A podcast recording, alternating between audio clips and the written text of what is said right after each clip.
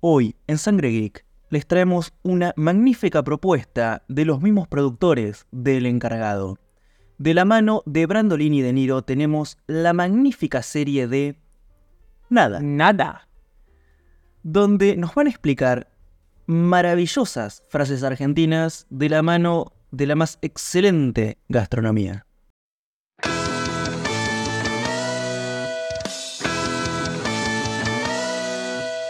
Sangre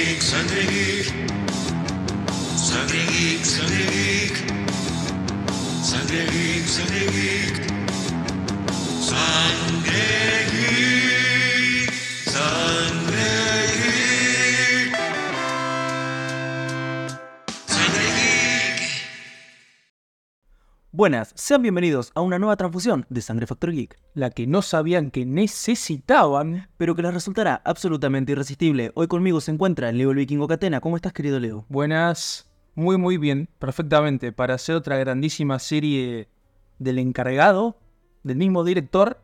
En este caso se llama Nada. Nada, que justamente viene a ilustrar una de las famosas frases que tenemos los argentinos. ¿Qué te pasa? Nada. Nada. ¿Qué pasa?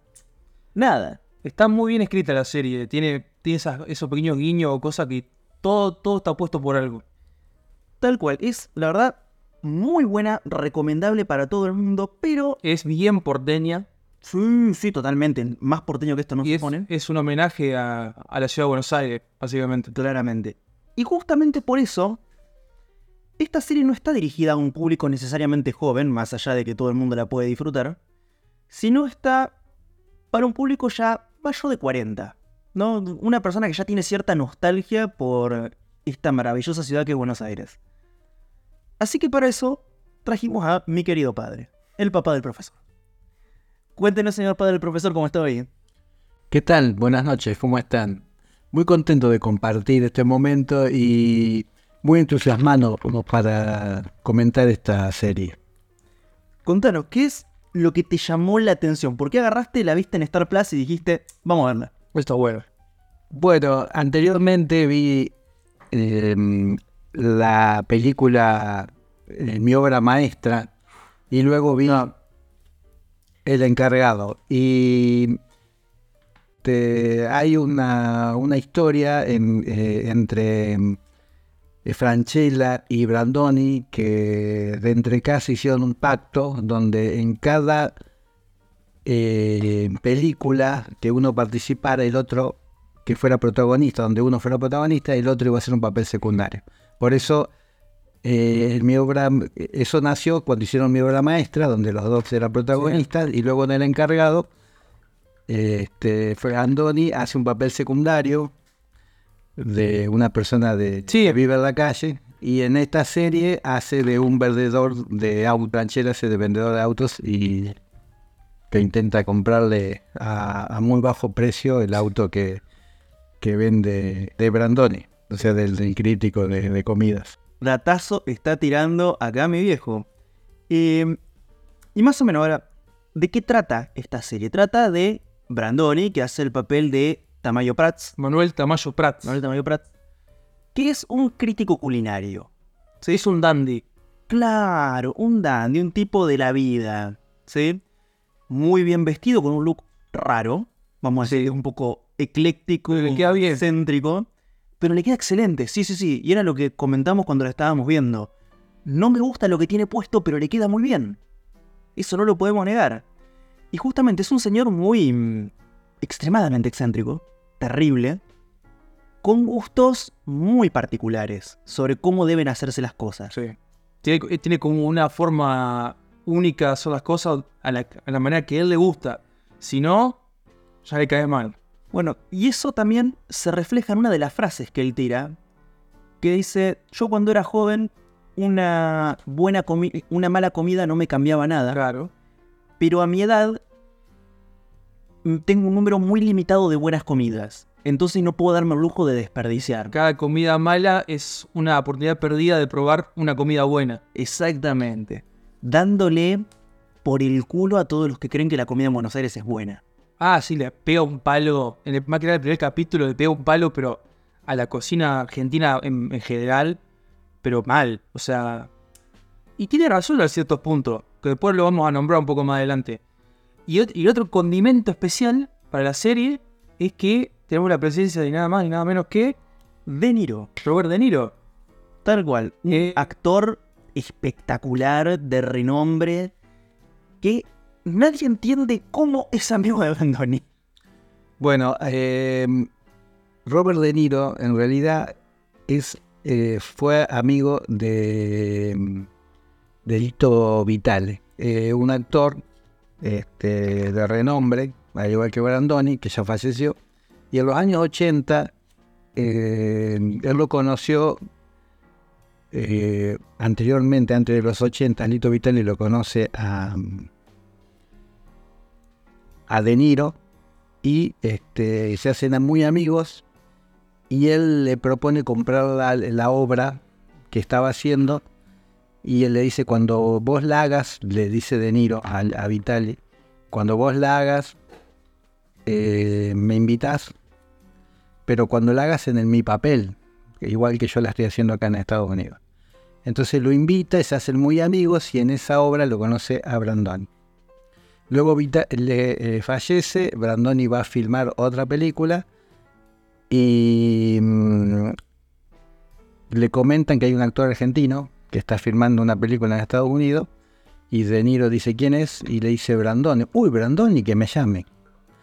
Y entonces este, eh, eh, se hacen muy amigos, los dos son de, de descendencia italiana, entonces por ahí ten, eh, gustos, eh, De Niro y Brandoni son bien italianos y era 21 de diciembre, próxima de la Navidad, o sea, faltaban unos días para Navidad y De Niro le, lo llama y le dice que si quiere pasar con su familia y con su hija la Navidad a la casa de él.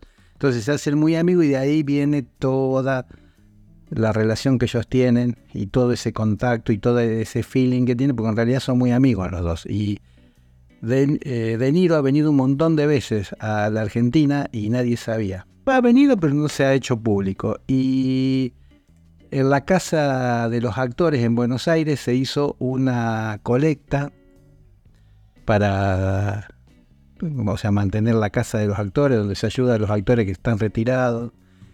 Y en ese momento De Niro estaba en la Argentina. Y le dice, le digo a De Niro que venga. Y todos le dijeron, sí, decirle que venga. Y De Niro fue y estuvo a la casa de los actores, colaboró también con, con o sea, ayudó a la casa de los actores, nadie se enteró. Es una, como una especie de fundación donde el actor que ya se retira o está grande, este, se lo ayuda. Y no logró hacer también plata ni una carrera, digamos. No logró, digamos, establecerse como en la vida. Cayó ahí y cae, digo, Fue famoso, ganó mucho dinero y está enfermo, él puede estar enfermo o qué sé yo. Anotación hace que, el, que, el- que se note en la serie eh, todo, este, toda la química que hay entre los dos, pero en realidad son amigos, son muy amigos. Entonces, este, todo lo que hace De Niro también está muy influenciado por lo que, por la química que tiene con Brandoni. Bueno, y justamente ellos en, lo- en el último capítulo, que es cuando finalmente se reúnen y donde participa De Niro realmente, la mitad del tiempo están hablando en italiano. Claro, porque sea italiana y, y De Niro, eh, bueno, el, y Brandoni en el papel de, de Manuel Prat hace que, que no, no habla este, inglés y usa el italiano, que en realidad sabe hablar italiano. Todo eso hace que haya una química, que hace que, que sea gracioso y es porque en realidad los dos son mu- muy este, amigos y se entienden. Bueno, datazo, eh, De Niro no sabía hablar italiano hasta que participó en la segunda parte del Padrino. Recién ahí, cuando tuvo ese papel, que fue uno de sus primeros papeles importantes, el tipo aprendió a hablar italiano. Y aprendió a hablar con Al Pacino. o sea que entre los dos eh, estudiaban italiano para el papel. Porque ninguno de los dos lo hablaba completamente. Hablaban palabras de haberlo escuchado en la casa, las abuelas, la madre. Te, te pido otro datazo. Esta es la primera serie que hace en su vida de Niro. Y justamente, y rarísimo que sea la primera serie de tan grande y en Argentina. Mal. Son todas películas hizo. Mal, eso todas películas, buen ¿Eh? actor de, de pantalla grande. Y ahora está a punto de salir otra película de. que está Robert De Niro también como uno de los- protagonistas en el cast de. Scorsese. Mal, eso podría ser muy interesante. Hay mucha gente que está trabajando con Scorsese. Pero bueno, una que está trabajando gratis, te diría. Porque tenemos a Scarlett Johansson, tenemos a Emma Watson, tenemos actores de renombre que están trabajando con Scorsese por 70 mil dólares, cosas pero, así. pero viste que cada director tiene como su actor de cábala. Sí, Scorsese, claramente, De Niro es uno de ellos. Mismo Tarantino a Samuel Jackson. En acuerdo. 7, 10 producciones eh, están Están, así sea de relleno, está. Sí, sí, están siempre. Retomando con el episodio, datazo lo de la, la relación entre ellos dos. Datazo. Quiero que me cuentes, papi. A ver, vos haces todo mucho tiempo en Buenos Aires. Muchísimo, quizás hasta demasiado tiempo. Sí, yo tuve la oportunidad de, de- de haber estado en Buenos Aires desde muy chico y haber visto todo lo que se ve en esa serie y haber estado en alguno de esos lugares. Eh, esos lugares que hoy existen, antiguamente también estaban. Y lo que se muestra eh, es real, como por ejemplo la parrilla donde comen el bife. eh, es una parrilla de barrio donde por la ventana se puede ver el barrio de la boca.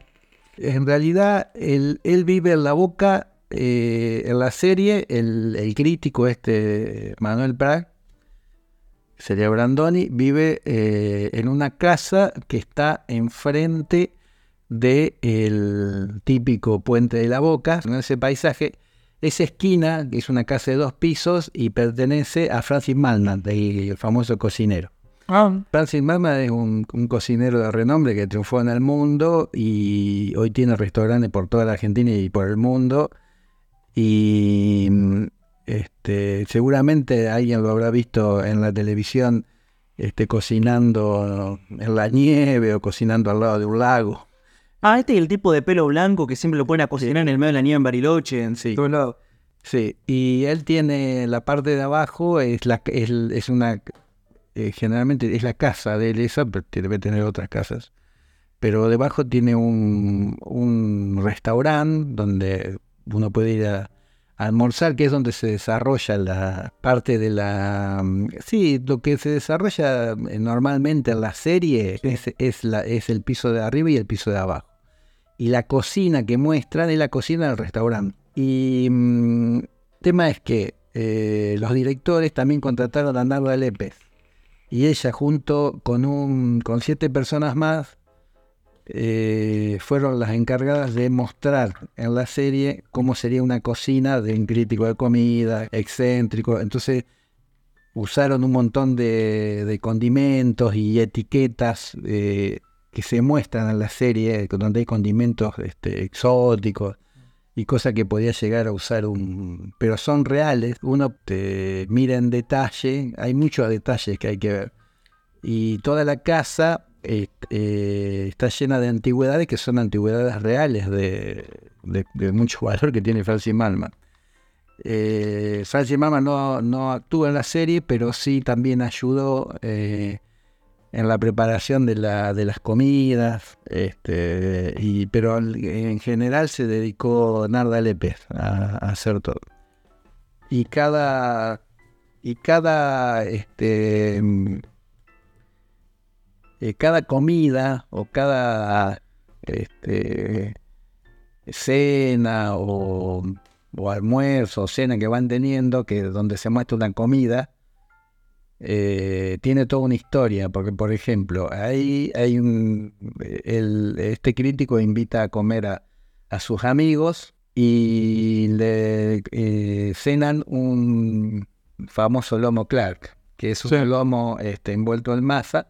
¿Qué es la versión del gato Dumas o no? Eh, sí, el, está, esta serie también está, ah, por ejemplo, en críticos o en cocineros, como el gato Dumas. eh, por eso los personajes tienen como una excentricidad. Y volviendo a los platos, eh, ese lomo Clark es- no se hizo una sola vez, sino que se hizo varias veces.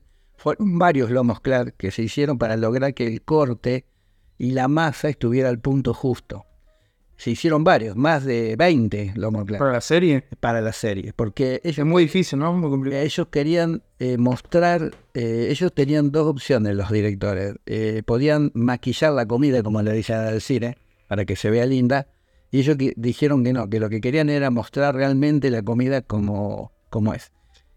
Hay otra escena donde se muestra un panqueque de dulce de leche, que se hicieron más de 40 panqueques de dulce de leche para lograr el, este, la caída del dulce de leche en la cámara.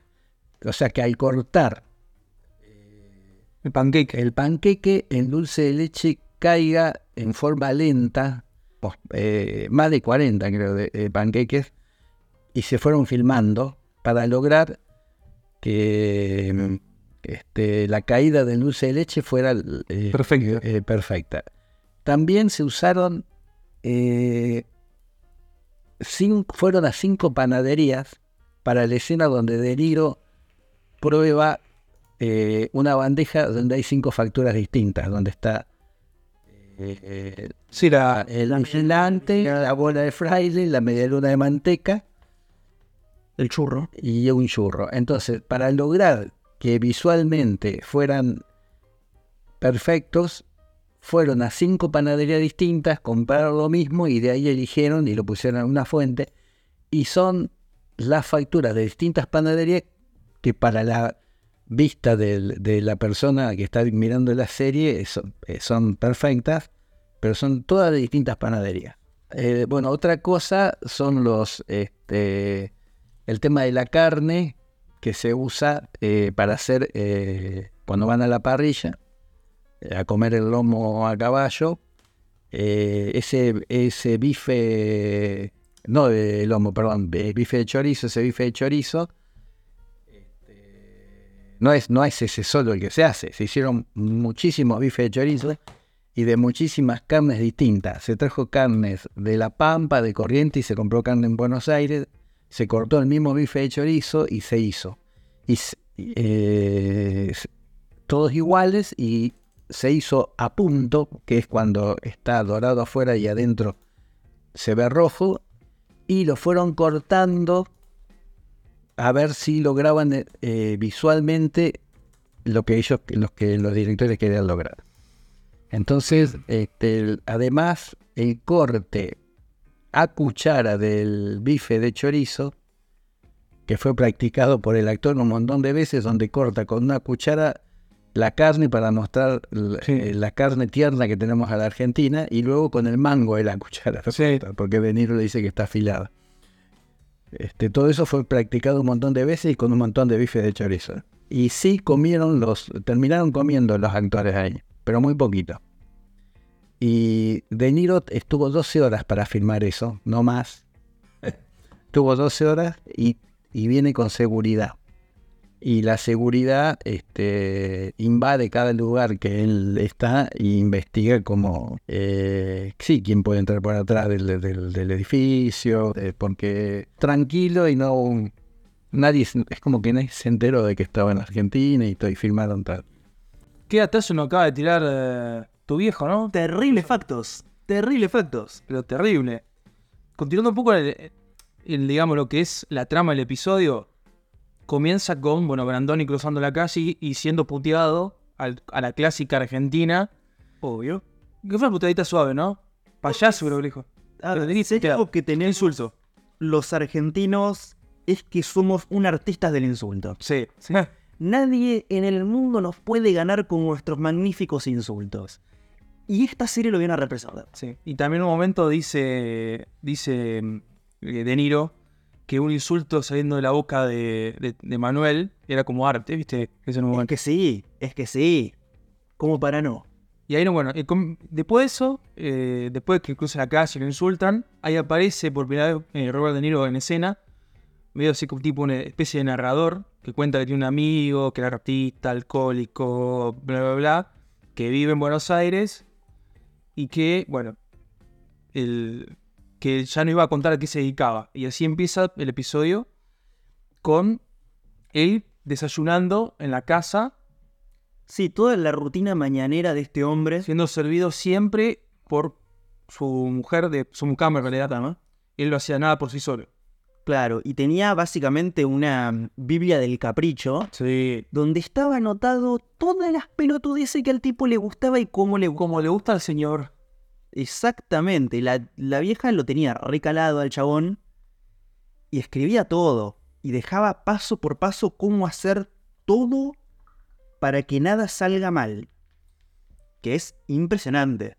Sí. No sé qué estaba comiendo, una especie de, que era panqueque, flan, no sé qué es lo que estaba desayunando. Sí, era una especie como de budín, de flan. La cuestión es que, bueno, tenía una especie que al tipo no le terminaba de cerrar.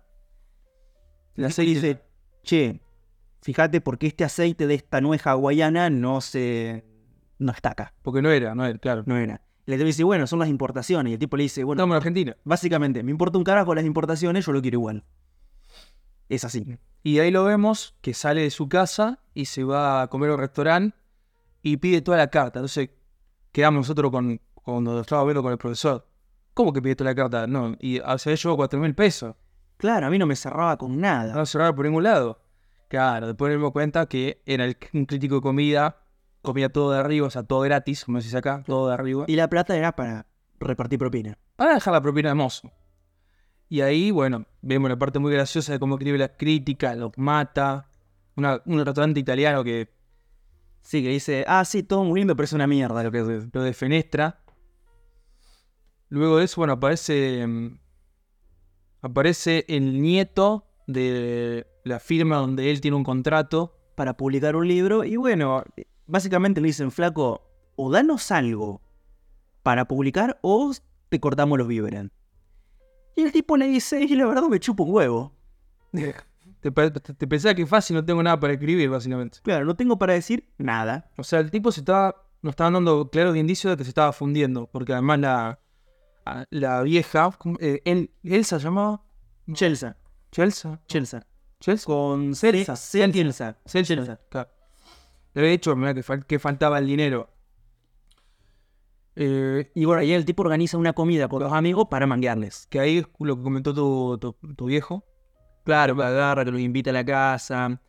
La comida del lomo. Lo de la comida del beef Wellington, en este caso, lomo a la Clark, que básicamente es un beef Wellington, pero la versión del Gato Duma. Muy buena escena, te da un hambre todo el tiempo. Que bueno, era de lo que estábamos hablando y que yo te comentaba, Vikingo, que es extraordinariamente difícil de lograrle el punto. Claro. Sí, es Quede perfecto. muy, muy complicado. Y es, al día de hoy, de las comidas que yo tengo miedo de hacer porque tengo miedo que me quede mal. Bueno, tiene sentido lo que dijo de lo que nombró que se hicieron varios, varios lomos al mismo tiempo para tomar las escenas perfectas de cada uno. Tal cual.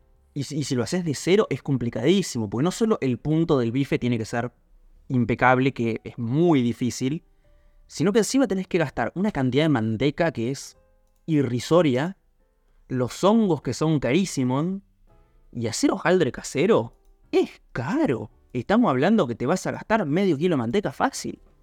No es barato. No, no es barato de hacer, es muy caro. Lo que nos olvidamos de mencionar también es que el nombre de los episodios. Cada episodio tiene el nombre de una frase argentina de la jerga, Sí, o de al- de algún refrán específico. con la cual De Niro después la explica en inglés. Tal cual. El primer episodio se llama Estar en el horno. Sí. Que básicamente es. Estás mal. Estás en una situación extremadamente jodida. De la que va a ser muy difícil zafar. ¿Y cuál es esta situación tan jodida de la que es difícil zafar? Bueno, por un lado, Brandoni se está quedando sin guita. Y por otro lado, se muere Chenza. Exactamente. En- Así termina el episodio. La encuentran a, a la señora viendo la televisión, pero dura en la silla. Estaba duranita. Y así termina el primer episodio. No, nos falta una cosa. Que él va a la radio. Lo llaman a la radio y ahí tiene esta, este intercambio de críticas sobre la comida de Buenos Aires. Sí, qué bueno. Yo tengo una idea muy firme que es la comida en Argentina es una caca. Sí, en- a gran rasgo la gente en Argentina no sabe cocinar. Dejando de lado personas muy puntuales que hacen el esfuerzo, la mayoría no sabe. No sé ustedes qué opinan al respecto. Bueno, yo rescato, por ejemplo, hay una parte de la serie donde él hace el famoso asado banderita a la plancha, donde descarta las puntas de la tira de asado. Sí. eh, que dice uno para hacer una punta, creo que era para hacer sopa y la otra no, no recuerdo para qué era. Y la grasa va a la sartén. Y, mm, puede ser que la grasa, sí, va a la Sí. sartén. Y termina las, lo termina haciendo en la plancha y lo termina sellando con una plancha de fundición Mm. Para mostrarle senticidad. Porque ahí lo que muestra es que si uno la comida, por ejemplo, la carne argentina la hace, hace el proceso bien, la comida argentina em, tiene un nivel muy alto. El tema es que hay que saber eh, cocinarlo. Ahí está mostrando que, que la- Que los ingredientes no son malos, malos son los cocineros. eh, Claro, malos son los cocineros. Hay que, hay que saber cómo, cómo este, eh, tratar a la comida para tener un buen resultado. Y vos, ahora que vos tenés un conocimiento de Buenos Aires importante, que lo has visitado desde que tenés tres años o menos. Si te dicen un lugar para ir a comer a Buenos Aires que vos decís, no te va a defraudar. Para, pa- un lugar para, um, para ir a comer este, en Buenos Aires que no falla nunca son todos estos lugares como esa parrilla donde muestra la simplicidad de la comida, donde un bife de chorizo con dos huevos fritos hecho a un punto es Es algo tan simple. Es tan simple, por eso cómo tratar, vo- vuelvo a repetir, cómo tratar la comida en forma correcta, este, no importa el lugar, sino cómo se trata esa comida. También en la serie muestran cómo Brandoni con las con la mm, chica que trabaja en la casa comen un pancho. Sí, Ese pancho eh, se come, es, eh, es- eso es una esquina, una parrilla también. Dice super Super Pancho, algo así. Dice Super Pancho Milán. Milán, que todos piensan que Milán que será italiano, no. Es que dice Super Pancho Milán de milanesa, que está cortado. En, Bu- en Buenos Aires el cartel está cortado y dice Milán. Super Pancho, hoy un, eh, quien quiera ir a comerlo ahí, como hay un montón de lugares, es exquisito. Porque, ¿Por qué? Porque lo tratan correctamente al pancho. Una cosa tan sencilla como un pancho, lo arman en forma correcta. Un lugar bueno para comer en Buenos Aires son estos típicos lugares. Por ejemplo, en La Boca hay un montón de esos lugares. También hay restaurantes, como por ejemplo el de Francis Malma, donde se puede comer una comida exquisita, pero el nivel es internacional. Pero la comida argentina se come en estos lugares. Estos lugares que son, son parrillas de son parrillas de barrio. Esa parrilla donde se vimos la película, era una parrilla de barrio el dueño era un antiguo, esa, un antiguo cantante de tango, hace 28 años que la tiene.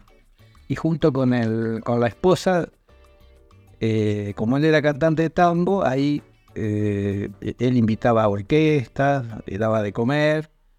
Y hoy, después de 28 años, este, tiene todo un, un lugar muy pintoresco, con obras de arte eh, antiguas que ha ido comprando. Tiene dos cuadros de Castanino en, que, le, que le regalaron los clientes.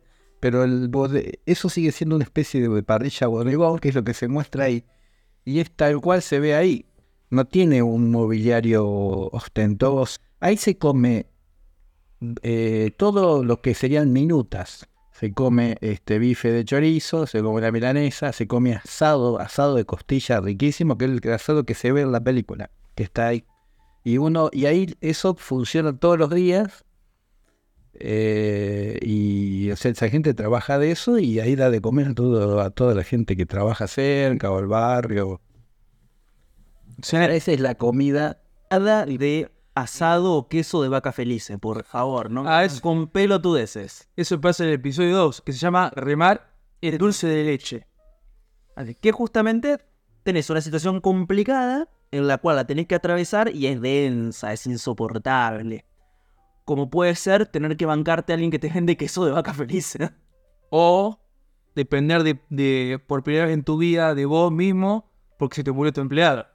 Exactamente, y no solo eso, tener que buscar una empleada nueva. Eso es lo que pasó básicamente en el segundo capítulo, que no hay demasiado para destacar más que el- cuando van a comer esa picadita y piden quesos, una, una tablita de quesos de vaca felices. Que es un desastre. ¿Qué? Un desastre. Se pelea la piba, la moza, se pelea con, con él, con Brandoni, y le dice, pero piba, a la vaca no hay que matarla para, para hacer el queso. Y la chica, y ella le empieza a discutir que sí, que, que las tienen colgadas, sacarle el suegro, ¿no? Sata boludez se dijo. Ese clip se hizo re viral. Ese, Sí. ese clip en TikTok o en, bueno, en En, YouTube. la- en las redes en general.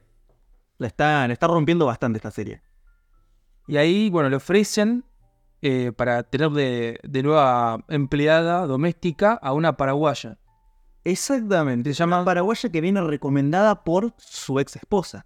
Sí, pareja esposa no, ex pareja. Expareja. Llamada Antonia. Antonia.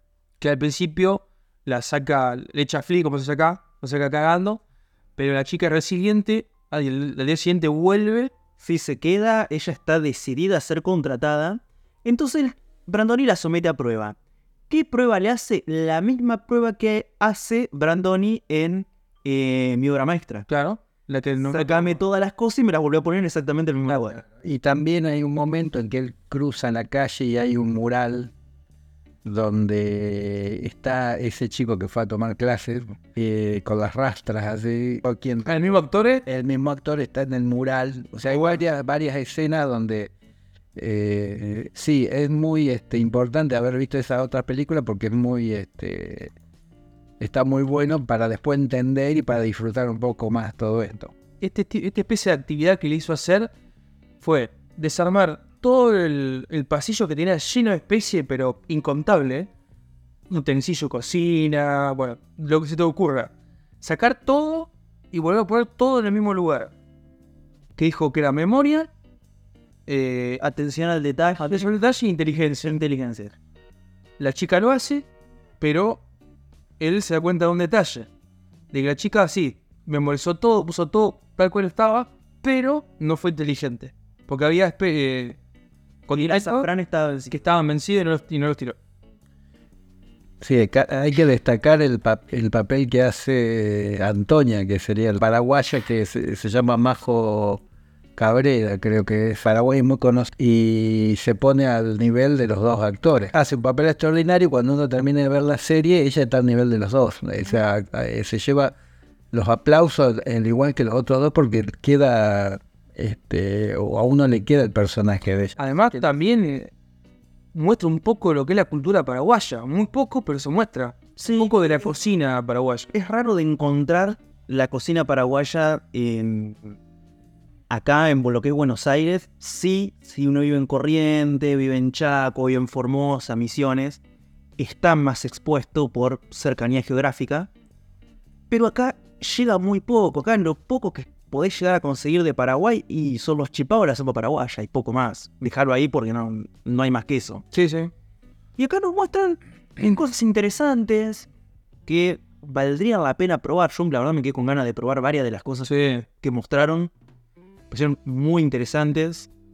Eh, y repetimos, el papel de Antonia es magnífico. Ese papel de inocente, pero a la vez con todo el mundo vivido. Claro. Y una chica muy joven, pero que, que parece que tiene más experiencia de vida que el propio Brandoni, que ya es un anciano. exacto, una tipa que se tuvo que valer por sí sola desde muy pendeja. Tuvo que verse a Paraguay a conseguir un trabajo acá para poder mantener a su hija que quedó en Paraguay con la abuela.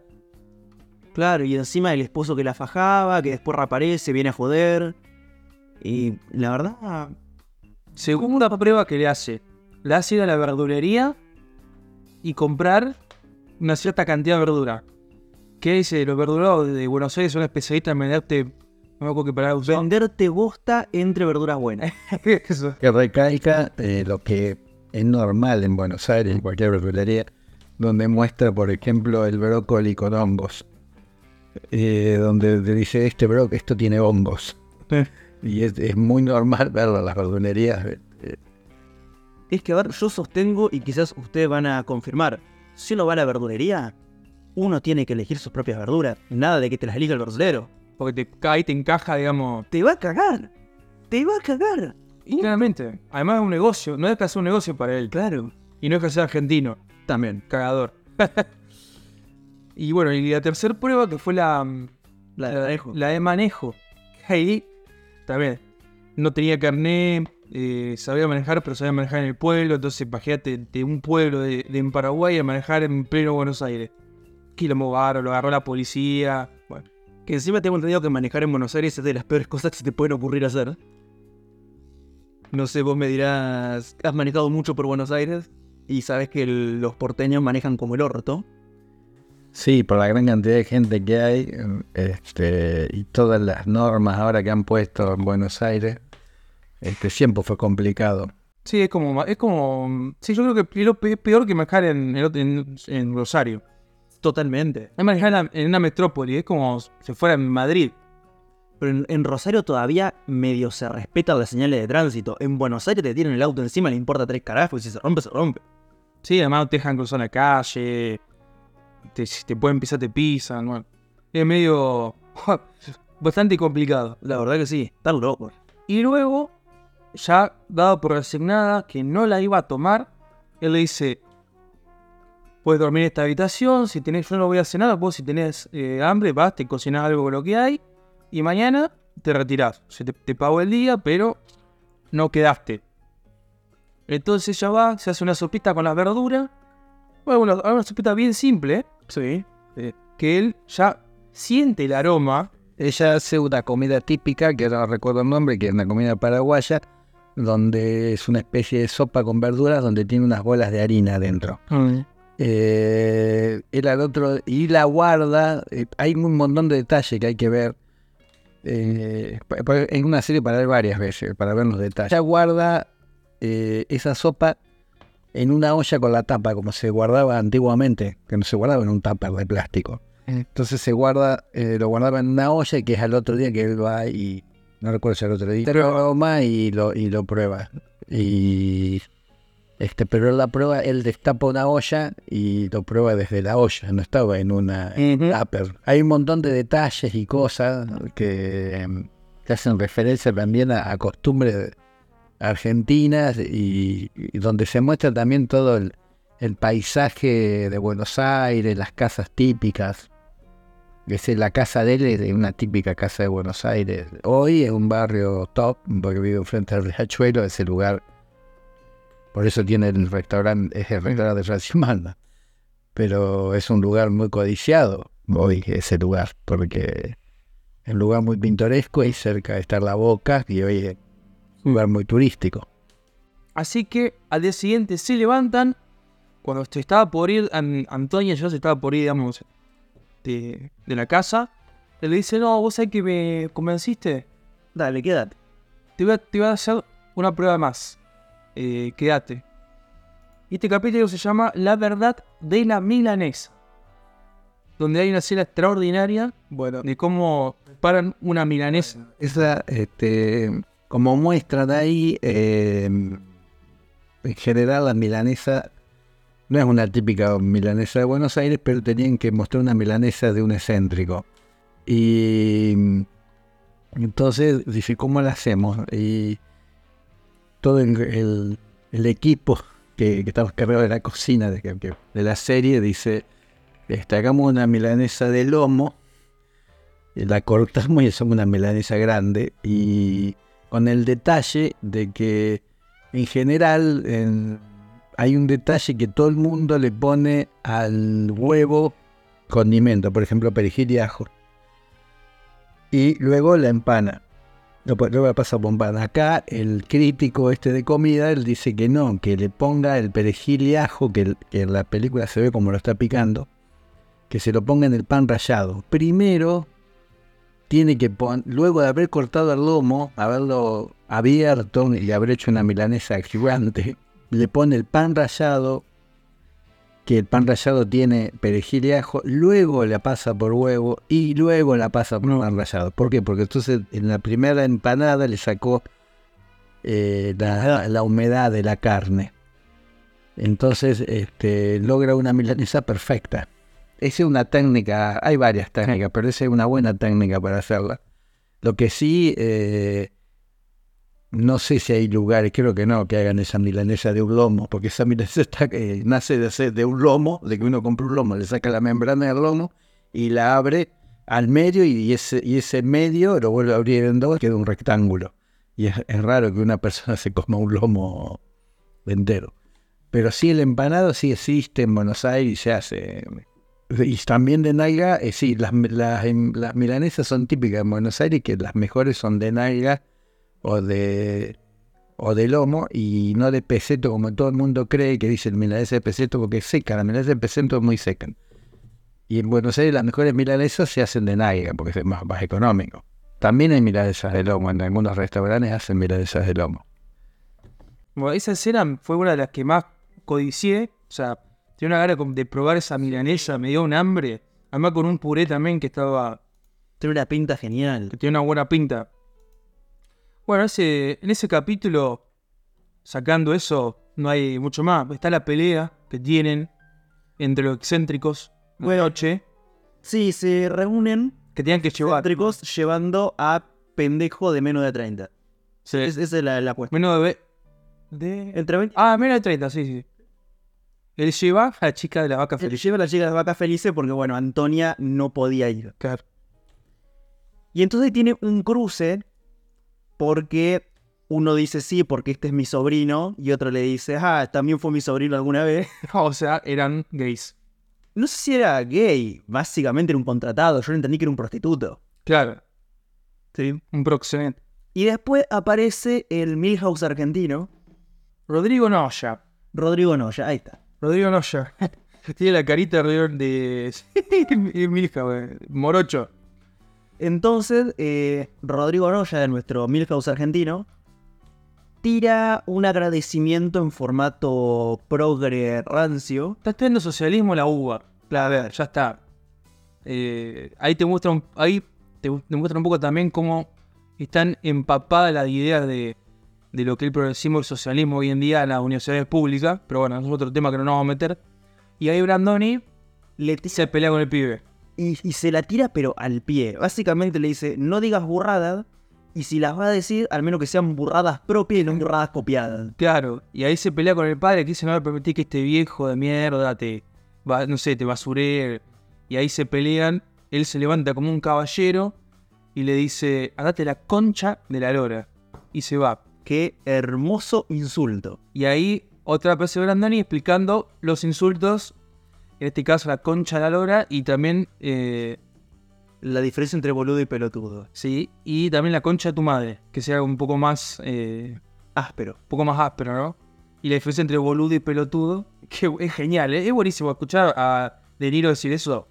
Es fantástico. Para mí toda la serie vale la pena solamente por escuchar a De Niro decir boludo y pelotudo. Solamente por eso valió la pena. Pero bueno, les contamos a nuestros oyentes, sabemos que la gran mayoría son de España, la diferencia que hay entre boludo y pelotudo. Porque eso a uno le interesa. Boludo es simpático. Se lo puedes decir a un amigo. Es un insulto, pero no deja de ser un insulto simpático. Es, hola boludo, ¿todo bien? Se posee, es como algo amigable, de compas. Claro, va de compas. En cambio, pelotudo, ya te metiste fuerte con el chabón. Además, quizás suena más potente. No solo suena más potente, te estás metiendo con la capacidad intelectual de la persona. Decirle que es un pelotudo es muy similar a decirle tenés algún tipo de retraso mental. ¿No? Eh, y ahí está la diferencia. Boludo, uno lo puede meter en una conversación. Pelotudo y decirlo cuando está manejando y alguien se te cruzó mal. La diferencia también de la concha lora fue muy buena, pero bueno, véanlo por, el- propio, la explicación de De Niro, que es buenísimo. Es fantástico, váyanse a verlo, está muy bueno. Lo que está muy bueno también es cuando ellos, eh, luego de haber salido, de haber almorzado en esa parrilla, eh, salen a caminar por la boca y regresan cansados, los son, grandes. Y esta chica paraguaya les hace una otra sopa donde es para reanimarlos y para que se, creo que le dicen la sopa de los enfermos, tiene un nombre también. Este, y el entonces De Niro dice que lo, lo dice en inglés, dice Sheep is wonderful West, mm, algo así, Sí. West Green, no me acuerdo cómo dice, y mm, Brandoni le dice, mira nena, eh, dijo mierda, así que... Y entonces en realidad lo que pasa es que el otro quería que cuando Brandoni se muriera quería llevarse la sirvienta para... para eh, Para Estados Unidos. para Estados Unidos y entonces el otro le decía que no, que todo lo que el otro decía era estaba mal. Y Eso es una escena muy buena porque Yuri Su, el caldo. Yuki Su. Yuki Su, No, no sé cómo se pronuncia este. Yuki Sí, sí, sí, ese es el. Ah, pero ya viste el momento de los nombres así. Yuki-zi. Sí. Yuki-zi. Soy muy sincero, nunca aprendí a hablar guaraní no voy a empezar ahora. Bueno, sí, ahí lo buscamos. Ese es el datazo. Pero sí, se, lo- se la quería llevar porque además dijo que era bien, era bien gatero el viejo. Sí, terrible gato viejo. Mujeriego. Era terrible. Y bueno, y así ya vamos llegando al final, el último capítulo. No- nos faltó nombrar que se llama Comerse un garrón, se llama el cuarto capítulo. Ah, por, por eso un garrón. Sí, Comerse un garrón. una situación de mierda que te tocó. Sí. Listo. Básicamente está, que, está muy quebrado él, y, pero Antonia le da la inspiración para poder terminar el libro, eh, para comenzar el libro, y, Y realmente terminado y llegar a editarlo. y ahí cuando está haciendo las negociaciones para poder quién presentaba el libro, él dice, mira, yo tengo un amigo que quiero que lo presente. Vicent, no sé cuánto, Parisi, Parisi, bueno, que este es, Que es el personaje de De Niro. lo llama, nadie podía creer porque el tipo era de los cinco escritores más importantes del mundo. El tipo atiende y dice, sí, voy a, siempre voy a tener una buena excusa para ir a Buenos Aires, así que así termina el cuarto capítulo y comienza el último y quinto, se llama Tirar manteca al techo. Que es derrochar de manera ostentosa algo que se posee en Algo abundancia. que se puede ser en abundancia, exactamente. Pero bueno, son muy buenas frases. Y bueno, acá tenemos toda esta historia con De Niro que va, que visita El capítulo bodegón. comienza con el avión eh, aterrizando en Buenos Aires. Llega De Niro, bueno, llega de noche, lo atienden. Se levanta la mañana siguiente y entra en la escena de la factura que nos había comentado.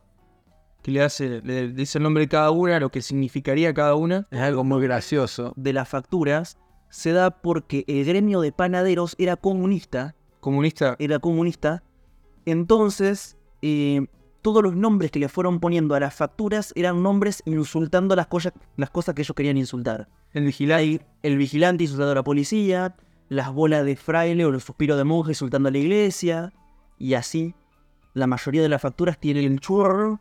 Eso tiene. El churro no es de acá. El churro es eh, Creo que español, No, no, después español.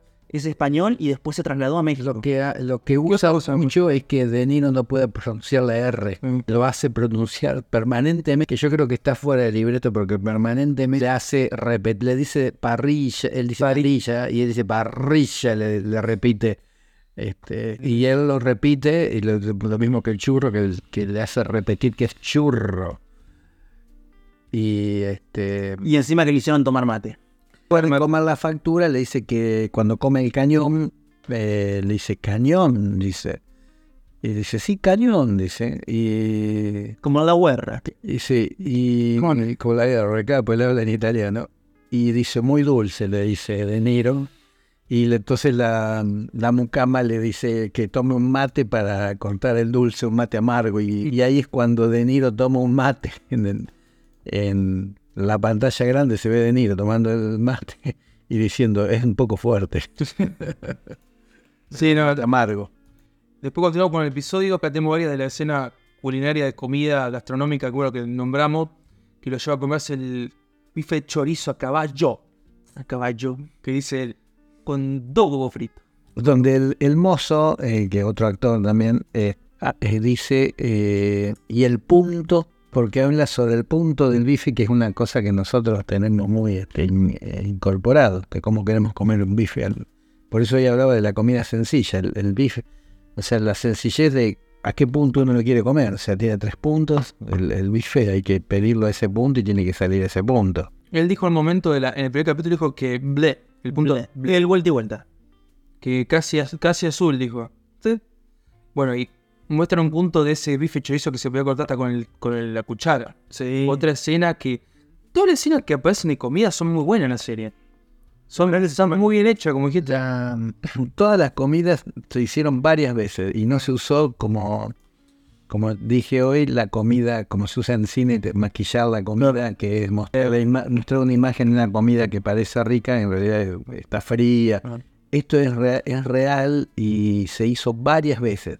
Y ese día en la parrilla no comieron mucho. Com- probaron todo eso que hicieron, pero no, no, porque se, les llevó esa escena 12 horas. Tuvieron que hacer muchos bifes, cortarlo varias veces, la iluminación. Esa otra cosa que quería comentar es que es- esa parrilla se visitaron 21 parrillas. Quedaron 3 parrillas para hacer la escena. eh, se sacaron fotos antes de avisarle al dueño de la parrilla. Y eh, cuando se decidió hacer en, la, en, esa, en ese lugar, se decidió hacer porque la toma eh, de la serie mostraba a Brandoni de espalda, De Niro de frente, la parrilla donde se estaba haciendo el bife y la ventana que mostraba la calle con, con el Buenos Aires característico. Entonces esa era la única parrilla que mostraba todo eso. Tenía ese, esa escena, esa imagen, y por eso se decidió hacerla en esa parrilla, porque quedaron, de las 21 quedaron tres parrillas, y se decidió hacer en esa por la, por la toma. Esa- ganó la toma. La parrilla hoy, es más, el, el- el dueño de la parrilla está pensando en ponerle al- a ese bife de que es bastante grande que venden ahí con los dos huevos y cualquier guarnición porque la guarnición por ejemplo va frita pero a ese bife le quiere poner eh, de Niro quiere llamarlo de Niro Y sí, tiene que aprovechar el. Sí. Tiene que aprovechar el. Yo quiero recalcar algo. Que era que veníamos hablando bastante con vos, Vikingo, en las últimas reviews de varias cosas, sobre todo de Disney. ¿Ven que se pueden hacer las cosas bien? Si le ponen onda, hijo. Una excelente serie. ¿Ven que se puede hacer las cosas bien? ¿Ves, ratón Mickey, que las cosas se pueden hacer bien? Cuando le pones onda. Además, de- destaquemos que producción argentina tan buena, hay poca como esta. Sí, a ver. El y- encargado fue excelente también. A ver, Disney en Argentina metió dos series excelentes. Y una película que te puede gustar o no. ¿Sí? Que es más respeto que soy tu madre. Pero para el nivel argentino de película tiene un nivel hollywoodense, que eso ya es un montón. Pero además es una excelente producción. Pero excelente. Y a ver, me hiciste Quantum Mania, que fue una caca. ¿Sí? Con toda la billulla. Y acá me lo trajiste a Robert De Niro y a Anel Brandoni. Y me sacaste un muy buen producto. ¿Me entendés? Te voy a decir, chabón. Dale, ve que se pueden hacer las cosas Ahora con Marvel. Ahora con Marvel. Vuelvan a hacer lo mismo con Marvel. Claro. Y mejora Star Wars, así, pero rapidito. Para cerrar la trama del episodio o de la serie que termina con que presentan el libro, eh, Vicen Parisi, bueno, le da un, un, un pequeño homenaje a su amigo, habla de su amigo. Antonia la llaman de Paraguay, que su abuela estaba muy mal y tenía que volver.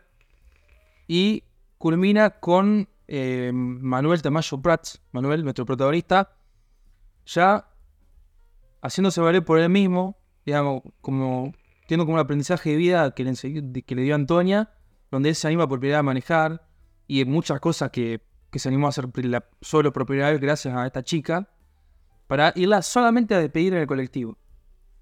Así que termina con un buen mensaje la, la serie, autoconclusiva, pero mejor con ganas de ver mucho más. Y ahí termina. Sí, yo creo que va a haber este una segunda parte, está todo abierto para una segunda parte, no, no, no, lo han anunciado, pero creo que Un arco de redención no estaría mal. Enfocado más en, en la chica, la paraguaya, haciéndose famosa con eh, Tamayo Prats como asesor y él o sea, intentando ser más persona. Creo que podría llegar a andar. No creo que pase. Yo le veo difícil porque para mí es una miniserie autoconclusiva. Sí. A ver, si le va muy bien, como parece que le está yendo, como el encargado, el encargado fue autoconclusiva, pero ya en- ahora en noviembre sale la segunda temporada. Sí, ya no falta nada. En dos semanas tenemos. Entonces puede ser que gracias al éxito hagan algo más. creo que da, da para otra parte Buenos Aires, da para, para, Da para más mucho cosas, da para mucho más. Una, o sea, los mismos personajes En otra situación. eh, en otra situación, porque Buenos Aires tiene un montón de cosas como para mostrar que son tradicionales y, y son pin para, para armar otra serie. Podría ser, digamos, en otra situación temporal. Puede ser, o sea, que sea una precuela o una secuela a lo que pasó. Puede ser. Puede ser una precuela a, a Podría ser, por ejemplo, cuando De Niro visita por primera vez Argentina y lo conoce a Brandoni. Ah, claro. Sería muy interesante. explicar que cono- cómo se conocieron. Ser. Cómo se hicieron amigos. Sí, o sea, a ver, si quieren hacerlo, bueno, lo van a hacer. Hicieron tanta porquería de, de secuela y precuela que A ver, hicieron Indiana Jones. Dejémoslo así. sí, Dejémoslo así. La trilogía, la última trilogía de Star Wars es una porquería. También. Pero bueno, yendo ya hacia el final Sí. de esto, queremos comentarles que nos pueden encontrar en todas las redes sociales de su preferencia. Estamos en Telegram, estamos en YouTube, estamos en Spotify, estamos en Evox, todo como Sangre Geek. También estamos en Twitter, pero como Geek Sangre porque hay un hijo de puta que nos robó el nombre y no lo devuelve. Así que recuerden que nos une la sangre. La Sangre Geek. Espero que les haya gustado, espero que se hayan divertido y nos vemos la próxima en una nueva transfusión de Sangre Factor Geek.